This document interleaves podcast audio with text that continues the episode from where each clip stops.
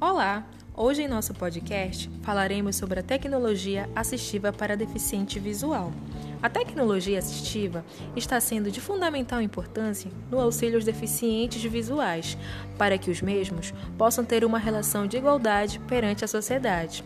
Isso faz com que ocorra a ampliação das habilidades funcionais das pessoas com deficiência, promovendo vida independente. Em um de nossos exemplos, temos os óculos para deficientes visuais. Esse aparelho é capaz de fazer leituras de livros impressos, digitais, reconhecer pessoas e olhar as horas. E esse foi nosso podcast de hoje.